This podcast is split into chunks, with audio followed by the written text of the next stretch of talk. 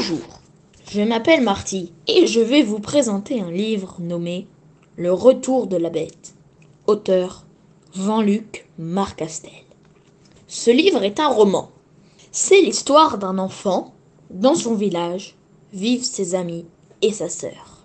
Dans ce village tourne une légende, celle de la bête. Mais tout ne va pas très bien se passer, notamment à cause de la guerre et des loups verts. J'ai dévoré ce livre page par page.